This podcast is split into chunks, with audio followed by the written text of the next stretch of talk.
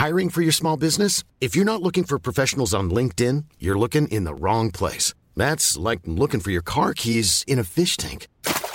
LinkedIn helps you hire professionals you can't find anywhere else, even those who aren't actively searching for a new job but might be open to the perfect role. In a given month, over 70% of LinkedIn users don't even visit other leading job sites. So start looking in the right place. With LinkedIn, you can hire professionals like a professional. Post your free job on linkedin.com slash people today.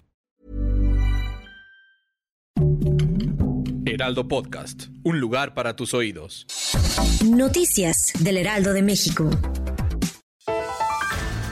Y hay un caso de la nueva variante de COVID-19 en México. Su nombre es JN1 o también conocida como pirola. El contagio se reportó en la Ciudad de México y hasta el momento no se han registrado más casos de la misma variación. Sin embargo, Ruy López, subsecretario de Prevención y Promoción de la Salud, informó que se prevé un aumento de este virus para los próximos meses a pesar de los contagios que se puedan presentar, no representa un peligro para México.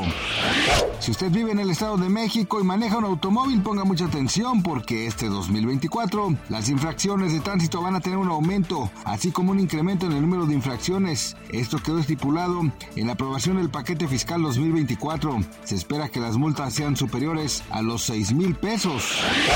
La madrugada del 19 de diciembre se originó un terremoto en la provincia de Gansu, al noroeste de China. Hasta ahora se reporta la muerte de 127 personas, 700 más están heridas. En la zona cero se encuentra un gran número de rescatistas para encontrar con vida a la mayor cantidad de habitantes posibles.